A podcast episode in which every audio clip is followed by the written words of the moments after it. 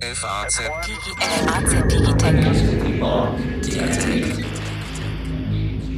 The big news today is that Google researchers uh, have achieved an incredible breakthrough in quantum computing. They've demonstrated with the co- quantum computer that it can perform a computation in seconds what would take the world's fastest supercomputer years, thousands of years to do that same calculation.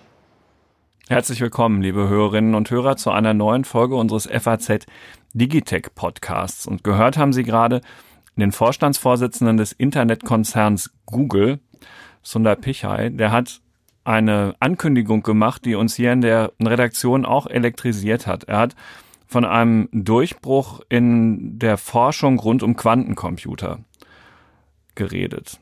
Dass da etwas passiert ist, schnell berechnet worden ist mit der Hilfe eines solchen Quantencomputers, wofür man sonst unglaublich viel länger an Zeit brauchen würde, wenn man mit einem konventionellen Rechner gerechnet hätte.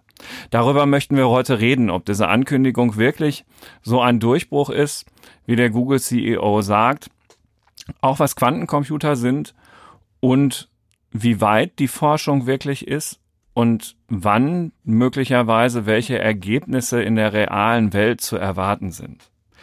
Dafür haben wir uns Hilfe ins Studio geholt. Und zwar ist Sibylle Anderl mit bei uns heute. Sie ist Redakteurin in unserer Wissenschaftsredaktion und kennt sich mit Quantencomputern erheblich besser aus als Alexander Armbruster und ich. Alex, du bist Redakteur in unserer Wirtschaftsredaktion. Unsere Hörer kennen dich ja schon und mein Name ist Carsten Knob. Ich bin Chefredakteur für die digitalen Produkte. Ja, also ich habe mir, bevor wir jetzt diesen Podcast aufgenommen haben, Full Disclosure, im Internet noch ein Erklärvideo für Kinder angeguckt, um das vielleicht doch noch mal einmal richtig zu verstehen, worum es überhaupt grundsätzlich geht. Und liebe Sibylle, meine Frage an dich ist jetzt, ob ich das richtig verstanden habe. Ein klassischer Computer rechnet sequenziell, also er löst eine Aufgabe und dann löst er die nächste Aufgabe. Und er braucht, je mehr Varianten er durchrechnen muss, entsprechend linear mehr Zeit. Er rechnet mit Bits, also mit Nullen und Einsen. War das bis dahin ja, soweit richtig? Das klingt sehr gut soweit, ja. Gut. So, jetzt wird's komplizierter.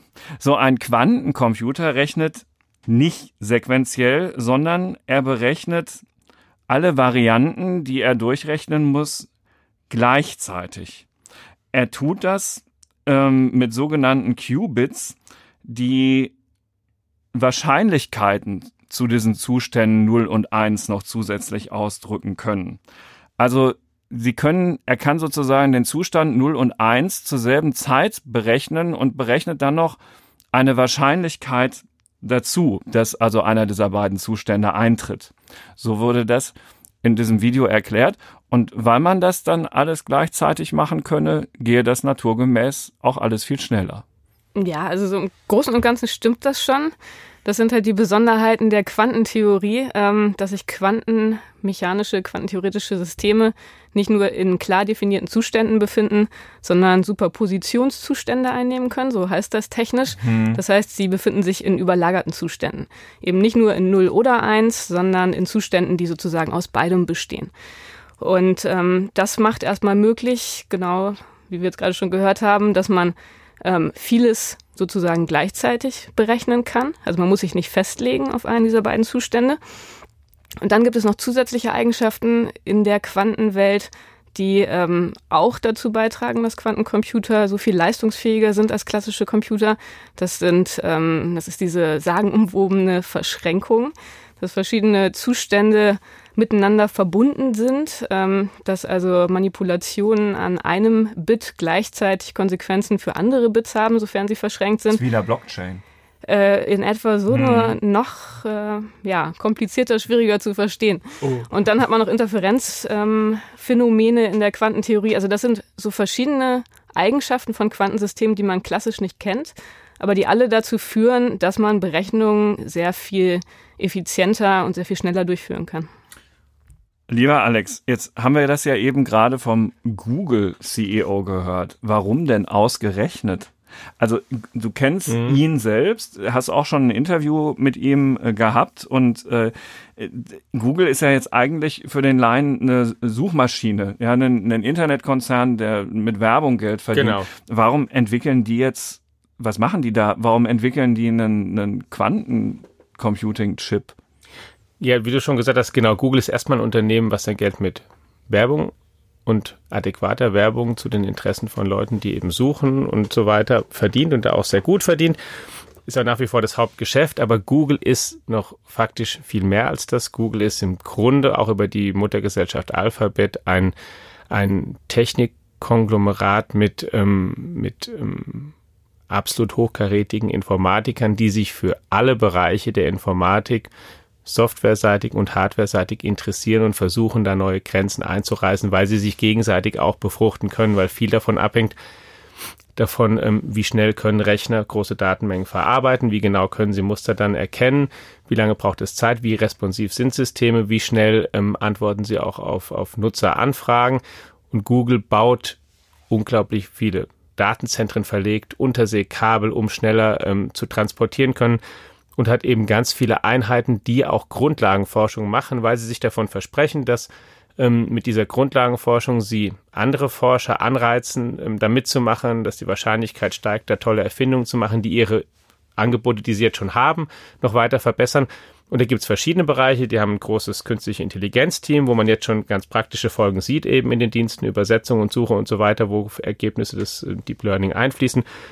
Und sie haben eben auch und leisten sich mit ähm, ähm auch, auch mit ähm, Milliarden Dollar Unterstützung eben auch ein, ein Quantencomputing-Team und ein eigenes Lab. Es hat 2006 angefangen. Da gab es einen Wissenschaftler, Hartmut Neven heißt der. der ähm, das, ähm, ist ein Deutscher? Oder ähm, klingt das nur deutsch? Weiß ich nicht, ehrlich hm. gesagt. Okay, müssen wir mal recherchieren. Äh, Hartmut Neven, genau, interessante Aufgabe. Ja, also mhm. der da gestartet hat und dann haben sie vor allen Dingen, und das ist der ein bekannter Name, eine wirkliche Instanz im Quantencomputing, ein Wissenschaftler an der University of California in Santa Barbara, John Martinez heißt er, den haben sie engagiert, dem haben sie ein, ein Quantencomputing Lab richtig neu hingestellt. Der ist seit 2014 bei Google und der arbeitet daran, ähm, eigene so Quantenprozessoren im Prinzip daran zu bauen und, zu, und Sachen zu erfinden, die im Prinzip einfach noch viel, viel schneller sind. Und die versprechen sich davon, dass sie mit diesen Ergebnissen eben das, was sie machen, noch stark verbessern können und vielleicht noch in ganz andere Bereiche eindringen können. Und, und ähm, Sundar Pichai hat auch, als er das jetzt veröffentlicht hat, auch schon gleich gesagt, worum es möglicherweise geht. Ein großes Thema ist, was er sagt, was man durch Quantencomputing lösen kann. Im Mitblick auf Google auch zum Beispiel effizientere Batterien designen, Google verbraucht. Das kommt gar nicht so groß immer in den Debatten vor wie alle anderen Internetkonzerne. Sehr viel Energie auch einfach. Diese Datenzentren, die werden jetzt zum Beispiel so positioniert, dass sie einfach wenig Energie mhm. verbrauchen, dass man sie nah dran sind, gut produzieren kann. Die haben eigene KI-Algorithmen, die versuchen, den Energieverbrauch zu optimieren und damit kann man noch effizienter ausrechnen, wie eigentlich eine effiziente Batteriespeicherung und so weiter. Also es könnte sogar ein Beitrag zum Klimaschutz sein. Genau, am Wobei Ende wir gleich nochmal über die Kühlung dieser Quantencomputer reden müssen. Aber ja, ja, klar, natürlich. Aber das ist im Prinzip das, warum genau. es Google macht und weil sie eben einerseits halt Software machen, aber andererseits auch gucken, hardware-seitig, wo sind einfach Grenzen, denn alles, was sie dort im anreißen können und mit einer hohen Wahrscheinlichkeit kann man sich davon versprechen, dass es viele andere sinnvolle Ableitungen gibt. Diese Chips können ähm, ich weiß nicht, Google Handys bieten sie an, auch, auch ähm, ähm, so Computer, die du, die du mhm. nutzen kannst eben. Und es ist die, die, die, die Zahl der Anwendungen, die ist eigentlich sehr, sehr groß, die man sich da vorstellen ja, mit kann. der Größe, das war ja auch historisch immer eine wichtige Motivation, wenn man sich Moore's Law anguckt, mit diesem Gesetz, dass sich die ja. Zahl der Transistoren pro äh, Chipfläche alle 18 Monate verdoppelt, dann ist es klar, irgendwann kommt man da in Bereiche, wo die quantentheoretischen Gesetze gelten und dann ist ja. die Frage, was passiert dann? Dann ja, ist man automatisch beim Quantencomputer. Das finde ich übrigens nochmal einen ganz guten Punkt, dass man den, man ist ja mittlerweile praktisch auf molekularer oder fast atomarer Ebene angelangt und wenn man es eben noch kleiner macht, dann gilt das Subatomare, dann gilt die Quantenwelt und dann Genau, landet man automatisch Dazu da. empfehle ich übrigens nochmal unsere Digitech-Podcast-Folge, das Interview mit dem Merkchef Oschmann, die ja im Moment richtig viel Geld investieren, um im, im Rahmen der alten äh, Chip-Technologie jetzt ähm, mit chemischen Materialien in die Höhe zu bauen und äh, alles Mögliche so auszutesten, dass das in der alten Technologie noch so bis an den Rand ausgereizt wird, was eben geht. Ein sehr spannender Digitech-Podcast mhm. auch mit Merkchef Oschmann. So, Sibylle, bevor ich dich jetzt frage, äh, was, was die Googles da eigentlich überhaupt genau gemacht haben und äh, wie, wie das so funktioniert, dass da etwas in 200 Sekunden berechnet worden ist, wofür der schnellste Supercomputer der Welt 10.000 Jahre brauchen würde, das hat der Google-CEO ja auch eben schon angedeutet, hören wir uns ähm, ihn nochmal in einem O-Ton an, weil er das auch nochmal so ein bisschen einordnet und relativiert, ähm, mit Blick auf das, was Alex gesagt hat, wann das denn vielleicht kommen könnte. For many years, practical quantum computing was only theoretically possible. Google's team has proven it can work. This is the hello world moment for quantum computing that many of us have been waiting for. At the same time, we know that we are still in early days. We are still likely years away from a lot of the practical applications we are most excited about, but it still represents an incredible milestone. Es dauert noch ein wenig und ist das ein großer Durchbruch. Liebe Sibylle, was genau ist denn jetzt eigentlich der Durchbruch gewesen, außer dass da offenbar, also für mich als Laien, irgendeine Berechnung hat viel schneller funktioniert, als das ein anderer Computer geschafft hätte, so ein konventioneller. Aber was haben die denn da überhaupt berechnet? Mhm. Naja, dieses außer das, das klingt ja jetzt so ein bisschen relativiert. ähm, das ist tatsächlich ein Schritt, auf den lange ähm, alle gewartet haben. Also der Nachweis, dass ein Quantencomputer nicht nur Trivialprobleme rechnen kann, die wir auch auf unseren heimischen Laptops viel schneller und viel besser lösen könnten, sondern dass tatsächlich ein Problem gelöst wurde, das man so nicht auf einem klassischen Computer lösen könnte, beziehungsweise nur auf sehr, sehr viel größeren Zeitskalen. Und ähm, insofern ist es ein Meilenstein, ein Durchbruch, wie es oft genannt wird, der von vielen äh, mit dem Erstflug der Wright-Brüder, mit dem ersten motorisierten Flugzeug verglichen wird. Ähm, als Flug damals auch nicht sonderlich spektakulär, aber hat dann einfach sehr viel in Gang gesetzt, eine neue Ära eingeläutet. Mit der Kitty Hawk, ne, so hieß die doch. Genau, das war 1903, ja. wenn ich mich nicht irre. Ähm, also insofern eher eine das symbolische war, Millionär Frage. Wissen. ähm, aber etwas, was einfach darauf hinweist, dass die Technologie jetzt ein Level erreicht hat, auf das man aufbauen kann. Und gleichzeitig ähm, schließt es an viele theoretische Fragen und Überlegungen an. Denn die Frage, wie die Leistungsfähigkeit von Quantencomputern und klassischen Computern sich zueinander verhält, ähm, die schließt an viele berühmte logische Probleme letztendlich an. Und insofern ist es schon ein ähm, wichtiger Punkt, obwohl man natürlich immer auch im Hinterkopf behalten muss, was sie da tatsächlich gemacht haben. Es ist eine ganz spezielle Aufgabe gewesen, die dieser Quantencomputer gelöst hat, die erstmal nicht sonderlich anwendungsorientiert erscheint auf den ersten Blick. Ähm, eine Berechnung, die so in der Tat klassisch nicht äh, so einfach reproduziert werden kann. Also mhm. was ist da passiert? Die ähm, Leute von Google haben 53 Qubits, das heißt 53 von diesen Quantencomputereinheiten. Ähm, das sind in dem Fall Supraleiter ganz einfach gesagt Schwingkreise, die bestimmte Frequenzen zeigen. Die verhalten sich in einer von zwei Arten und äh, quantenmechanische Systeme, insofern ja, haben sie das Verhalten, was man haben möchte. Ähm, bei Quantencomputern ist es jetzt wie bei klassischen Computern auch äh, nicht nur so, dass man diese Qubits hat, sondern man muss mit denen auch irgendwas machen. Insofern muss man Operationen darauf anwenden und das ist dann der nächste Schritt, den die gemacht haben. Die haben sich Quantengatter genommen, mit denen sie diese Qubits manipulieren können. Und ähm, die haben sie zufällig ausgewählt und das Experiment, was sie gemacht haben, war, dass sie mit einem definierten Anfangszustand dieser 53 Qubits gestartet sind und dann äh, zufällig ausgewählte Operationen darauf angewendet haben in verschiedenen Zyklen und dann ausgelesen haben, welche Zustände nach vielfacher Durchführung dieser Operation diese 53 Qubits letztendlich eingenommen haben. Das haben sie viele, viele Male gemacht, ähm, ein Sampling durchgeführt. Und dass sie das äh, so oft machen mussten, das liegt daran, dass es eine statistische Auswertung ist, die sie dann daran angeschlossen haben, weil diese Quantensysteme die Eigenschaft haben, dass sie statistische Muster zeigen. Und wenn sie diese Muster zeigen, dann weiß man, die quantenmechanischen Prozesse, die haben sich abgespielt, die man auch erwartet. Also so ein bisschen kompliziert. Ähm, wie gesagt, nichts, äh, was man sich so anschaulich als Anwendung direkt äh, vorstellen kann. Aber worum es einfach geht, sie haben dieses System von 53 Qubits, haben das vielfach manipuliert, haben dann ausgelesen, welches Ergebnis sie daraus bekommen haben und konnten das dann mit theoretischen Erwartungen vergleichen. Und da ist jetzt nämlich der spannende Punkt. Ähm, die Frage, wenn man das weiterdenkt, ist natürlich, wie überprüft man das überhaupt, dass dieser Quantencomputer richtig funktioniert hat, ähm, hm. wenn man das klassisch nicht mehr rechnen kann. Denn man muss es ja irgendwie überprüfen und was anderes als klassische Computer haben wir da ja nicht.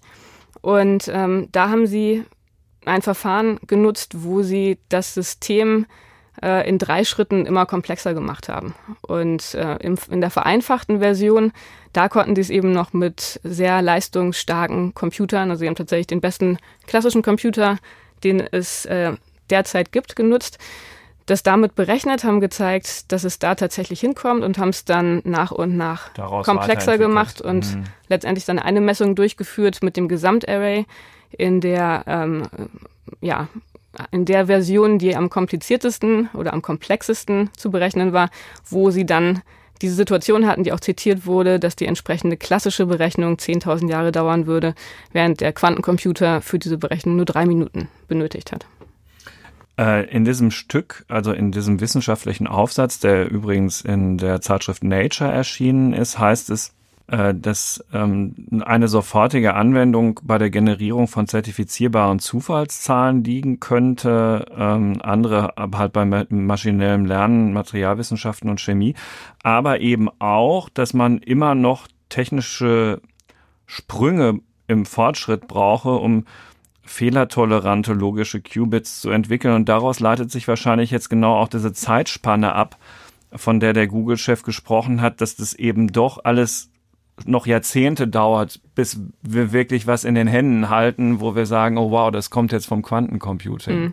Also das Besondere an diesem Fall ähm, ist zunächst, dass man es halt wirklich mit einem richtigen Quantencomputer im klassischen, wenn man das, also klassischen Sinn ist ein schlechter mhm. Ausdruck, aber in dem Sinn, wie wir ihn alle kennen, zu tun hat, äh, dass man Qubits hat, die man wirklich gezielt manipulieren kann. Mhm. Es gibt ja auch äh, Quantensimulationen, das sind auch, wird auch oft äh, ein bisschen nachlässig als Quantencomputer bezeichnet. Das sind auch sehr komplexe Systeme, aber die funktionieren einfach ganz anders, weil man sie nicht wie klassische Computer programmieren kann. Und das ist jetzt wirklich ein Quantencomputer, bei dem man eben diese Qubits hat, man hat logische Gatter. Das heißt, mit dem kann man schon richtig was machen. Mhm. Und so wie sie ihn jetzt zum Laufen bekommen haben, und da ist das Besondere, dass sie vor allem ähm, die die Fehlertoleranzen auch sehr gut abschätzen können. Also sie haben das sehr, sehr gut theoretisch in den Griff bekommen, wie gut ihr Computer ähm, funktioniert. Das ist vielleicht als Einschub wichtig, es gibt, wenn man sozusagen über Quantencomputer liest, ja sozusagen verschiedene Einheiten, wenn man sie vergleicht, woran man überlegen kann, welcher besser ist. Und eines ist die Zahl der Qubits. Also es gibt welche mit ähm, 20 und Dings, die auch schon von Unternehmen angeboten werden oder wo gesagt wird, die haben wir jetzt. Es gibt welche mit mehr, der hat jetzt 53, aber das ist nicht automatisch so, dass umso höher die Zahl ist, umso besser der Computer ist, sondern es gibt eben diese ähm, Error Rates, die man äh, haben oder auch die Kontrollierbarkeit der Qubits als noch Maßgrößen und Dimensionen und man kann, wenn man die verbessert, dann kann auch eine kleinere Qubitzahl bedeuten, dass man einen besseren Computer hat am Ende. Genau, und da sind sie halt auch ganz gut in den anderen Dimensionen gewesen, ja. Das ist das, was sie als Fidelity vor allem bezeichnen, ja. also dass sie ziemlich genau wissen, was passiert, wenn sie ihre Operationen auf die Qubits anwenden. Ja. Das äh, stimmt ziemlich gut mit dem Idealergebnis überein. Also insofern haben die da ein ganz, ganz gutes theoretisches Verständnis und ähm, da ist dann tatsächlich der nächste Schritt, Carsten, wie, wie du schon gerade gesagt hast, dass man ähm, Zufallszahlen generieren mhm. kann, was natürlich auch viele Anwendungen ähm, hat, was sehr nützlich ist. Beim der Lotto. Nicht nur da.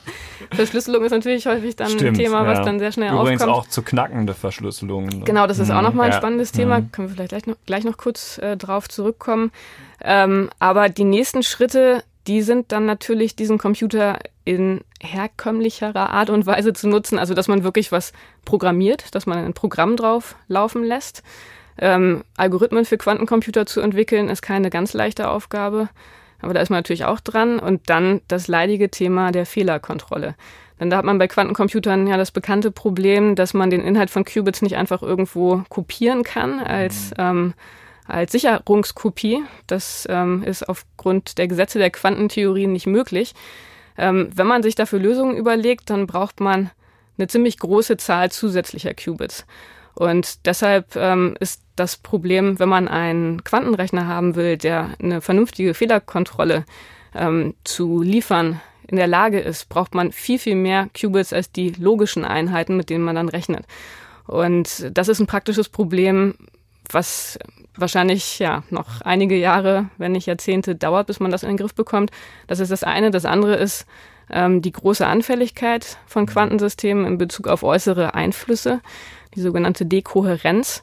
Das sind einfach sehr fragile Effekte in der Quantenwelt und sobald äh, die gestört werden, verschwinden sie einfach. Das ist das, was auch passiert, wenn man eine Messung macht. Wenn man bei einem Quantensystem nachguckt, in welchem Zustand es sich befindet, dann ist diese wunderschöne Überlagerung, die ja dieser hohen Leistungsfähigkeit zugrunde liegt, verschwunden.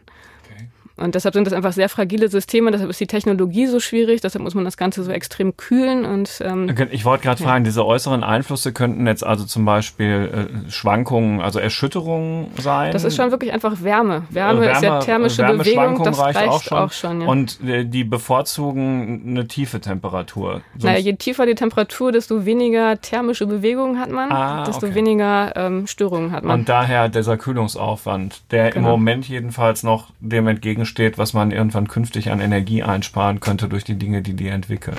Ja, also da gibt es auf jeden Fall noch viel Verbesserungspotenzial mhm. und da wird viel geforscht. Aber das sind einfach so die ganz pragmatischen Probleme, die man mit Quantencomputern überhaupt erst noch zu lösen hat, bevor sie ähm, wirklich uns Lösungen liefern können, die für etwas alltagspraktischere Probleme äh, nützlich wären. Mhm.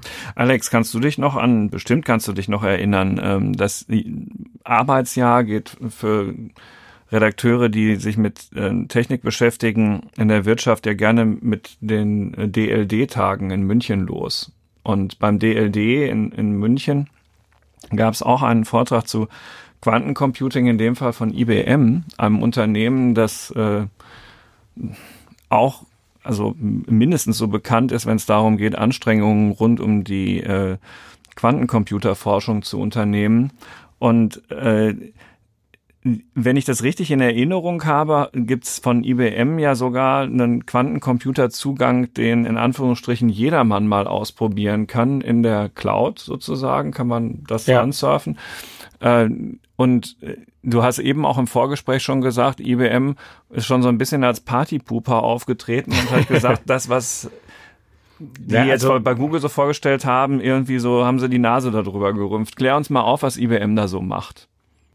Ja, also IBM forscht da auch, wie du gesagt hast, und arbeitet auch an guten Quantencomputern und an Quantencomputerangeboten und ist, das ist sozusagen die zweite, also es gibt zwei Arten von Wettbewerb. Einmal natürlich den sozusagen zwischen den Wissenschaftlern, die eigentlich auch dankbar sind, wenn der andere was erfindet, das kann man dann weiterverwenden und so und die freuen sich dann alle gemeinsam darüber, dass sie da vorankommen und natürlich gibt es auch die Unternehmen, die aber dann schon auch miteinander auch kommerziell also schon jetzt auch dort im Wettbewerb. Ja, oder zumindest dann halt auch genau gucken, was macht der andere. So gut sich die Forscher einerseits verstehen, so klar wollen die Unternehmen natürlich auch versuchen, sie selbst vorne dran zu sein. IBM macht äh, da große Anstrengungen, Microsoft forscht da dran, Google eben, über das wir jetzt gerade sprechen, forscht daran und IBM hat jetzt reagiert auf dieses Ergebnis und ähm, sich in einem Beitrag selbst geäußert und gesagt, dass ähm, was nicht stimme, ist, dass diese ähm, Zahl mit, dass dieses, dass diese Rechnung mit klassischen Verfahrencomputern, dass sie tausende Jahre brauche, sondern sie haben angeblich einen, einen Weg gefunden, dass man mit klassischen Supercomputern das auch in wenigen Tagen könne oder mit bestimmten Modifikationen noch, noch ähm, schneller. Es ist sozusagen keine, es ist keine Fundamentalkritik, es ist aber eine Relativierung, die natürlich, auch wenn die stimmt, nicht unbedeutend ist. Also immerhin In redet Punkt, Google ja von nur 200 Sekunden, 200 Sekunden, deswegen, Tage jetzt schon auch noch ein Natürlich, es ist ne? ein großer Unterschied, aber es ja. ist sozusagen, es ist trotzdem eine andere Dimension als tausende Jahre, weil einfach die, ähm, auch in der Mathematik, die, die rechnen nicht mehr in, die rechnen im Prinzip in sinnvoller Zeit und in nicht sinnvoller Zeit und Tage ist noch eine sinnvolle Zeit. Ich kann auch manchmal ein paar Tage auf eine wichtige Berechnung warten. Das kann sein, dass das kein, kein Problem ist. Eine nicht sinnvolle Zeit ist einfach tausend Jahre. Darauf kann ja kein Mensch warten. Da, dazu muss man Und aber man auch wissen, dass IBM immer noch klassische Mainframe-Computer im Angebot das hat. Das ist wahrscheinlich auch, auch eine Werbeaussage. So, genau man dafür. weiß es, man weiß nicht. IBM sind ja. auch diejenigen, die ähm, am Ende den schnellsten Rechner, den es heute schon gibt, der im Oak Ridge National Laboratory steht, gebaut haben ähm, mhm. und konstruiert haben, die damit natürlich auch werben. Die, das sind auch gute Angebote, die sind auch, das darf man vielleicht auch nicht, auch nicht missverstehen, die, die können auch schon sehr, sehr viel, die sind auch für sehr vieles, für sehr vieles brauchbar. Also die, und da ist auch die Grenze natürlich noch nicht erreicht, noch lange nicht. Aber IBM ist kommerziell klar der, der, der, der Player, der wirklich der einer der wichtigsten Anbieter klassischer Supercomputer ist und, ähm, und die haben sich eben das so dazu geäußert. Und was ja genau wiederum eben auch stimmt für die, was ja auch, auch Google selbst sagt, natürlich muss man auch zurückhaltend sein und der Eindruck, dass nach diesem Durchbruch jetzt übermorgen der ähm, Quantencomputer da ist, der jetzt alle diese Aufgaben übernimmt, die heute klassische Computer haben, das ist natürlich, wär, ist, wäre natürlich fatal, wenn dieser Eindruck sich breit macht, weil es wirklich noch ähm, Jahrzehnte braucht, vermutlich, bis man da dann in, de, in dem Bereich ist, wo das ähm, dann so, so interessant ist. Aber wer weiß, vielleicht geht es auch schneller, da sind ja immerhin viele dran und das sind aber wahnsinnige technologische Herausforderungen. Ja. Aber ähm, was man, glaube ich, schon einfach sagen muss, ist, dass die Dinge, die sie jetzt hier geschafft haben, also gerade in Bezug auf die Fehlerabschätzung und so weiter ja. und ähm, auf die Fidelity, was ich vorhin angesprochen hatte, das ist schon eindrucksvoll. Ja, und ähm, klar ist es dann mit diesen Vergleichen immer ein bisschen schwierig. Ähm, andererseits, gut, ich bin äh, als Astrophysikerin da jetzt nicht beliebig tief in der Materie drin, aber ich würde mir vorstellen, dass man die ähm, Komplexität der Berechnung auch relativ einfach stark vergrößern kann, weil das ja alles exponentiell äh, ja. sich entwickelt. Und insofern ähm, denke ich, Klar kann man das immer relativieren, aber was die jetzt hier geschafft haben, ist ja, das wollte ich, eindrucksvoll. Das wollte ich wiederum auch nicht, genau, mhm. auch nicht sagen, dass das kein, sondern ist sozusagen, also wissenschaftlich ist es vielleicht wirklich der große Schritt, vielleicht ist es äh, auch der erste Flug sozusagen und dann kann man aber auch gucken vom, vom, vom ersten Flug, gelungen oder Flugversuch bis zum ähm, ähm, Linienflugzeug, das den 16-Stunden-Flug schafft, ähm, fehlerfrei mit vielen Passagieren geplant und absolut sicher das sind halt einige Jahre vergangen noch. Ja. Das ist eine sehr lange Zeit von der erwähnten Gebrüder Wright Kitty Hawk Geschichte. Ja. Darüber kann man sich jetzt halt auch schon wieder streiten. Ja. Wird das diesmal genauso lange dauern ähm, oder vielleicht doch schneller gehen? Es gibt jedenfalls Marktstudien. Ich habe mir hier auch eine rausgesucht, die auch ähm, zum, zum DLD vorgestellt worden ist dass ähm, also irgendwelche Leute können schon jetzt ausrechnen, dass der Markt für Quantencomputer äh, irgendwann genauso groß sein wird wie für heutige Supercomputer, also rund 50 ähm, Milliarden Dollar schwer. Ähm, und ähm, dass äh, diese Marktforschungsagentur TMT Predictions, keine Ahnung, wie belastbar das ist, die haben da in München gesagt, dass äh, der erste General Purpose Quantum Computer, also der irgendwie so allgemein nutzbar ist, irgendwann in den 2030er Jahren auf den Markt kommen wird. Das wäre ja sogar noch vergleichsweise schnell. Wollte ich gerade sagen, ja. es ist gar keine so lange ja. Zeit, weil du halt immer auch gucken musst, wenn sowas kommt und du musst dich dann sozusagen auch darauf einstellen. Jemand hat das dann, wie überlegen ist er dir damit eigentlich, wenn er das hat, wie kannst du dann da, und dann sind plötzlich auch 10 oder 15 Jahre gar keine so lange Zeit, um das zu machen. Und die, ich meine, Anwendungen, das kann man vielleicht auch, auch gar nicht groß genug sagen, die sind schon das, also potenziell, die sind schon wirklich gewaltig. Es geht wirklich darum, vielleicht Klimamodelle für die, für die Erde damit mal zu berechnen, wirklich kompliziertere und so. Und Aber ich glaube, bis dahin wird wirklich noch sehr, ich sehr weiß, lange. Ja, ja, klar. Nur das ist wirklich, also so in die Dimension, mit der man sowas dann denken kann. Oder ähm, ja, also Energie haben wir schon gesprochen. Ich meine, das, das Problem ist halt wirklich einfach, ja. ähm, je mehr Qubits man kontrollieren will, desto ja. komplizierter wird das Ganze. Eben gerade mit diesen Dekohärenzeffekten. Also dass man da die Quanteneffekte nicht los wird also dass man die nicht zerstört durch äußere Einwirkungen. Ja. Und man sieht ja auch, wenn man sich anguckt, wie momentan Quantencomputer noch funktionieren, die kann man äh, nicht sehr lange stabil halten. Also das, äh, das spielt sich auf einer äh, Skala von ein paar ja, Sekunden, zehn, also Dutzende von Sekunden würde ich denken, ohne dass ich jetzt die Zahlen genau im Kopf habe. Aber es ist wirklich sehr, sehr kurz. Und danach ähm, ist der Zustand wiederum ähm, zerstört und man muss äh, das Ganze wieder neu aufbauen. Also das ist glaube ich, ein wirkliches Problem, wenn man zu größeren Zahlen von Qubits kommt. Mhm. Ähm, naja, und gut, die Fehlerkorrektur, das äh, spielt dann damit rein, wie schon gesagt, denn wenn man die ordentlich machen will, dann braucht man einfach viel, viel mehr Qubits. Und gut, da bin ich dann jetzt vielleicht ein bisschen pessimistisch, aber ich glaube, dass technologisch stabil in den Griff zu bekommen, dass man dann wirklich irgendwann so komplexe Berechnungen wie äh, Klimamodelle, was du gerade angesprochen hattest, hinbekommen kann, da würde ich denken, das dauert schon noch eine ganze Weile.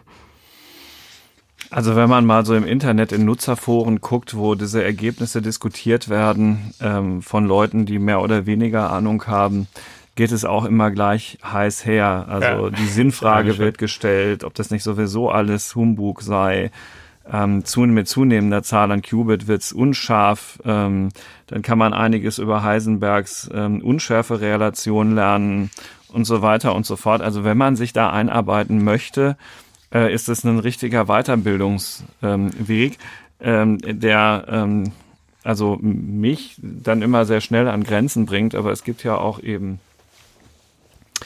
Menschen wie dich, liebe Sibylle, die etwas besser in Naturwissenschaften unterwegs sind. Und für die ist es wahrscheinlich ähm, eine super spannende Entwicklung. Und für die anderen, die sitzen halt so ein bisschen staunend daneben. Und es ist sicherlich sinnvoll, sich auch damit zu befassen, weil jetzt zum Abschluss des Gesprächs ich mir jetzt noch einen Punkt tatsächlich aufbewahrt habe, den wir touchiert haben, nämlich dieser Punkt, ähm, der in meinem Kopf auch noch hängen geblieben ist, wenn es denn mal funktioniert, ist es möglich, dass unsere sämtlichen Verschlüsselungen, die ja auf der Basis unserer alten Rechnermethoden funktionieren, dass die geknackt werden, hieß es mal. Ist das richtig? Also von dem, was ich bisher dazu gelesen habe, äh, gilt das nicht für alle Verschlüsselungstechnologien. Es gilt für die, die tatsächlich weitgehend genutzt werden aktuell im Internet. Das heißt, da ist es ein Problem. Aber da muss man wiederum einschränkend sagen, da kommt man mit äh, so rund 50 Qubits noch nicht sehr weit. Also da bräuchte man Systeme, die mehrere hundert oder sogar tausende logische Qubits haben. Und ähm, das sind die logischen Qubits, das heißt, das sind die, wo man eine Fehlerkorrektur äh, in den Griff bekommen hat. Wenn man das noch mit reinrechnet, wie viele Qubits man dafür dann bräuchte, da ist man dann gleich bei ja, Systemen, die vielleicht in die Millionen Qubits gehen. Das heißt, das dauert noch eine ganze Weile. Und dann gibt es eben auch die Verschlüsselungstechnologien, auf die das offenbar nicht zutrifft. Also es ist noch nicht alles verloren. Okay, weil also wenn man dann da so sitzt, irgendwie wenn so ein neues Jahr beginnt und man noch so seinen gedankenfreien Lauf lässt, wenn, wenn so eine Technologie dann in die Hände der Falschen geraten würde, ja, die dann der Generalschlüssel fürs Internet ähm, das ist ja, hat ja James Bond-Dimensionen. Das wäre ja quasi die Waffe, mit der man die Welt lahmlegen könnte. Ja, das wird wie bei, ja. bei jeder Technologie sein. Es wird ähm, große Chancen geben. Man wird sie gut verwenden können und man wird sie auch für nicht so tolle Zwecke verwenden können. Übrigens, Google selbst ist da auch schon dran, hat auch so der Picher ja mitgeteilt im, im, im Rahmen jetzt dieser Veröffentlichung, dass auch Google ja an der ähm, sozusagen an Quantenverschlüsselungsalgorithmen arbeitet. Die haben einen, einen Open Source Plattform, Cirque heißt die, wo sie auch zumindest Beiträge liefern wollen oder unterstützen wollen, dass man halt da dran ist. Also während sie sozusagen das entwickeln, entwickeln auch schon Leute oder arbeiten daran, dass wenn man mal normale Verschlüsselung, in Anführungszeichen normale knackt, dass man dann halt Quantenverschlüsselung hat oder irgendwas hat, was man dann trotzdem nicht knacken kann. Da wäre ich jetzt auch nicht zu pessimistisch, aber das ist auch, wie wir jetzt auch ja schon gesprochen haben, das ist tatsächlich eine Frage noch von die von Jahrzehnten eher mhm. als von wenigen Jahren. Es hat was Faszinierendes und zugleich auch ein bisschen was Beruhigendes. Vielleicht hat der Podcast auch ein wenig aufklären können, etwas zum Verständnis von dem beigetragen, was man Quantum Computing nennt. Ähm, liebe Sibylle, vielen Dank für deine Zeit, für den Besuch im Studio. Alex, wir sehen uns ja höchstwahrscheinlich nächste Woche hier wieder. So ist es. Ja, ähm, darauf freue ich mich. Ebenso. Ja, ähm, wir werden uns auch da wieder ein spannendes Thema einfallen lassen, wenn Sie bis dahin auf dem Laufenden bleiben möchten zu Technik, Themen und allem rund ums Auto und was man sich sonst noch so vorstellen kann, was von deutschen Ingenieuren erdacht wird und auch von anderen. Ähm, besuchen Sie uns auf ähm, www.fazdigitech.de, weil von dort können Sie die App runterladen, die zu diesem Podcast gehört und erstmal für 30 Tage kostenlos ausprobieren. Vielen Dank für Ihre Treue und bis zum nächsten Mal. Ciao. Tschüss.